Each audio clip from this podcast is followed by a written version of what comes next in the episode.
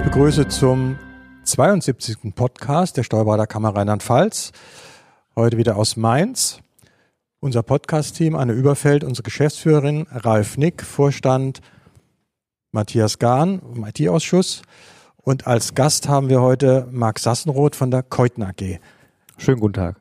Ja, herzlich willkommen zu unserem Podcast zum Thema digitale Unterschrift. Also ich unterschreibe schon mindestens 10, 15 Jahre digital. Früher hatte ich so ein kleines Tablet, da habe ich dann drauf geschrieben, da war das auf dem Bildschirm und dann war mein Fax oder Brief unterschrieben. Inzwischen habe ich das Tablet nicht mehr, aber ich habe eine TIFF-Datei und die füge ich dann in ein Fax ein, schicke es ans Finanzamt und alles ist wunderbar. Herr Sassenroth, geht's mir gut damit? Das ist so mit das Schlimmste, was Sie machen können. Wenn Sie sehen, Sie nehmen einfach nur ein Bild und dieses Bild kopieren Sie irgendwo rein, in irgendein Dokument. Das Dokument bleibt aber gleichzeitig bestehen. Das heißt, jeder andere, der dieses Dokument hat, kann Ihr Bild da rauslösen und irgendwo anders einfügen. Das heißt, am Schluss haben Sie im schlimmsten Fall eine Waschmaschine, einen Drucker und einen großen Server gekauft und das Dokument unterschrieben, das Sie ans Finanzamt geschickt haben. Also dann habe ich zehn Jahre Glück gehabt bis jetzt. Richtig, kann man so sagen, ja. Gut, jetzt haben Sie aber eine ganz andere Lösung, oder nicht Sie, aber Sie wollen uns jetzt mal die digitale Unterschrift per Karte erklären. Welche verschiedenen Formen gibt es da? Grundsätzlich kann man zwischen drei Formen der digitalen Signatur unterschreiben. Einmal gibt es die einfache digitale Signatur. Das wäre zum Beispiel ein Bild, das Sie einfügen, das heißt das, was Sie bisher schon getan haben. Oder Sie haben ein iPad oder ein Surface oder ein anderes Gerät, mit dem Sie unterschreiben könnten oder auf dem Sie Notizen machen können. In dem Moment, in dem Sie eine Notiz generieren, generieren Sie ein Bild. Wenn dieses Bild zufälligerweise eine Unterschrift ist, spricht man dann von einer einfachen digitalen Signatur. Eine fortgeschrittene Signatur wäre dann gegeben, wenn der Unterzeichner eindeutig zu identifizieren ist. Das heißt, das kann entweder durch eine Karte funktionieren, die von der Kammer kommt, das kann aber auch funktionieren in dem Moment, in dem ein zusätzliches Merkmal gegeben ist. Das heißt, in dem Moment, in dem dieses Pad oder diese Software, die hinten dran steckt, mit der Sie unterschreiben, die Parameter mit aufnimmt und misst, wie schnell Sie unterschreiben, je nachdem vielleicht auch mit welchem Druck Sie unterschreiben. Wenn diese Parameter gegeben sind, kann man sie eindeutig identifizieren. Also äh, so zum Verständnis äh, zwischendrin. Wir haben einmal unser iPad und die, äh, die, Kollegen fragen natürlich, wie können wir eine Unterschrift von Mandanten kriegen. Äh, wir haben einmal auf dem iPad mit dem Stift unterschreiben. Das wäre jetzt nicht so glücklich. Und das andere ist die Lösung, wie Sie eben gesagt haben, wohl die dritte Lösung, wie ich bei der Bank mittlerweile unterschreibe. Oder? Genau dass diese Lösung haben Sie im Bankenumfeld, aber auch wenn Sie bei Versicherungen eine neue Versicherung abschließen und dort auf einem Pad unterschreiben oder auch zum Beispiel, ich habe letztens gut in Corona-Zeiten ein bisschen schwierig, aber ich habe meinen Flug umgebucht, musste deshalb auch nochmal ins Reisebüro und musste dort auch, ich glaube, insgesamt 24 Mal unterschreiben, dass ich mir tatsächlich sicher bin, diesen Flug zu buchen. Und auch dieses wäre eine fortgeschrittene, beziehungsweise da gibt es den fließenden Übergang zwischen der fortgeschrittenen und der qualifizierten Signatur. Die qualifizierte Signatur gibt noch weitere Merkmale mit, unter anderem, dass sichergestellt werden kann, dass es derjenige ist. Dasselbe haben wir bei der fortgeschrittenen Signatur.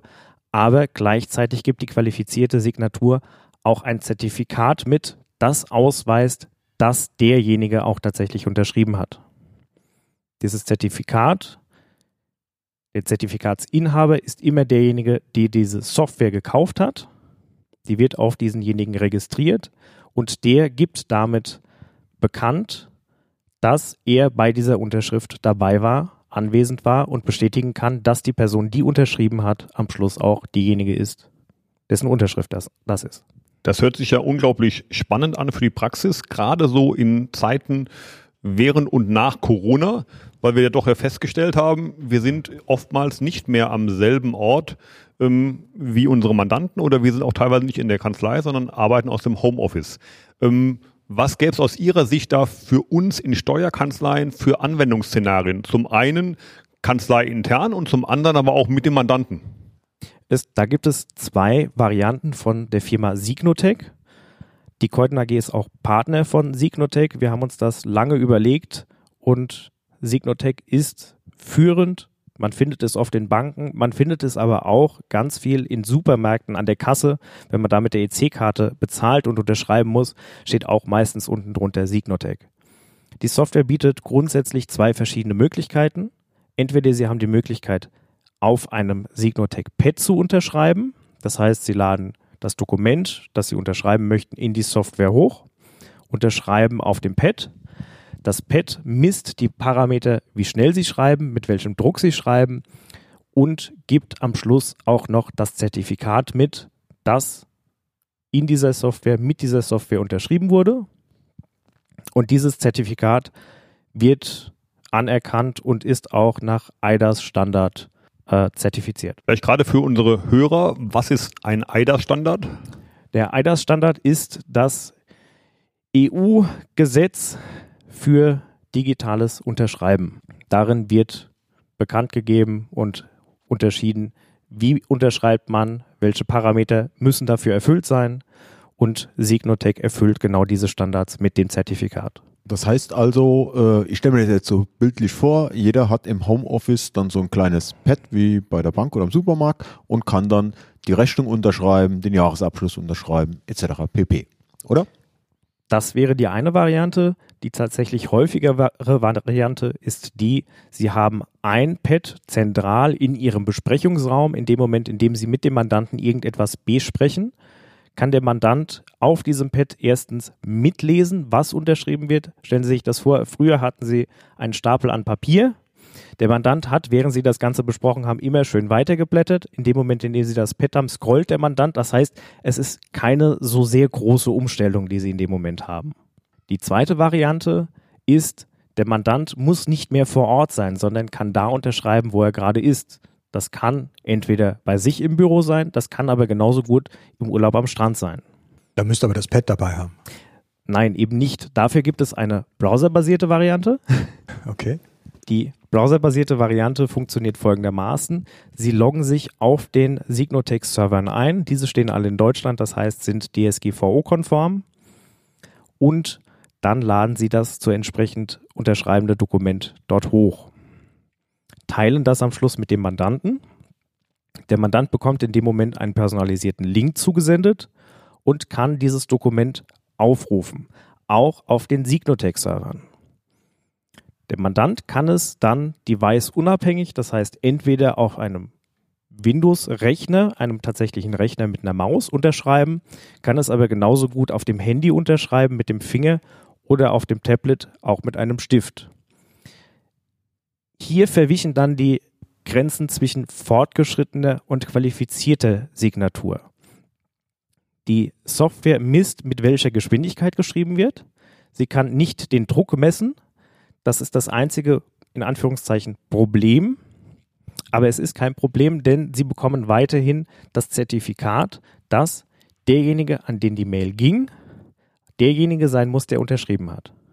Also das ist der kleine Unterschied zwischen Ihrem Reisebüro und meinem, weil mein Reisebüro hatte mir so einen Link geschickt und ich habe dann auf dem iPad eine Unterschrift geleistet und da waren dann direkt zehn Dokumente gleichzeitig unterschrieben und die kamen danach auch per Mail zurück zu mir. Und das können wir jetzt auch bei uns Steuerberatern machen. Genau. Nur, dass sie noch die zusätzliche Option haben, dass derjenige, der unterschrieben hat, das Dokument direkt selbst runterladen kann und nicht noch auf die Mail warten muss mit seinem unterschriebenen Dokument. Anne, aus Kammersicht. Wir haben ja alle eine Kammerkarte. Wie ist die denn hier einzuordnen in diesem Szenario? Im Grunde gar nicht. Die ist dafür eigentlich nicht zu gebrauchen, weil die Kammerkarte ist eigentlich nur eine äh, Berufsträger-Signaturkarte. Da ist, ähm, die ist für Unterschrift nicht zu gebrauchen. Die weist euch nur als Steuerberater aus, um eben zum Beispiel Vollmachtsdatenbank zu benutzen, um Elster zu benutzen. Dafür ist die gedacht. Die ist aus dem Kontext hier, ist die komplett raus. Ist die raus. Okay. Herr Sasso, und wie komme ich jetzt an so eine Karte? Sie brauchen ja keine Karte. Sie brauchen einfach nur das Stück Software. Okay. Das Stück Software kann man am einfachsten über uns bestellen. Melden Sie sich dazu entweder bei uns auf der Homepage.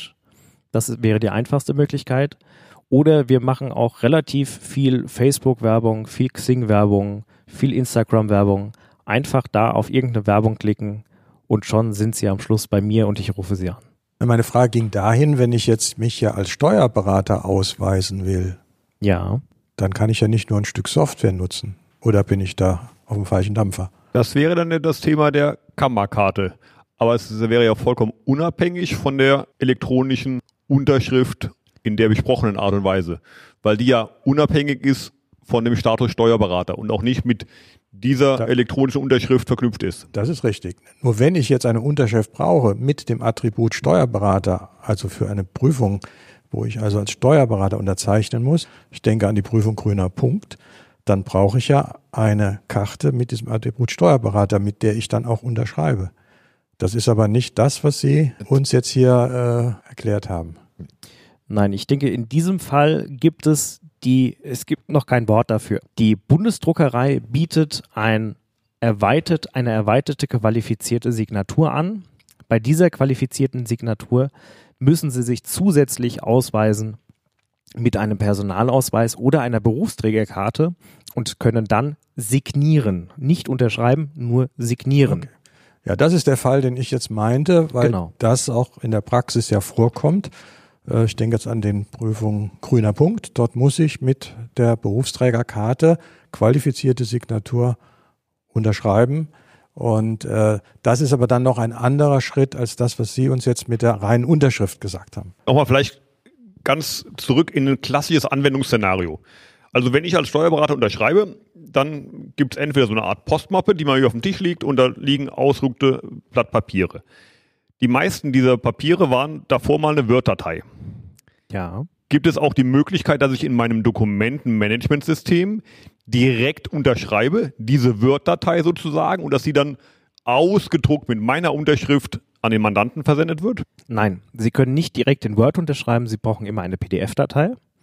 Diese PDF-Datei wird nach dem Unterzeichnen zu einer sogenannten PDF-A-Datei, einer Datei mit den Parametern, die am Schluss angeben, wenn Sie dieses Dokument nochmal verändern sollten, ist dies nachzuweisen.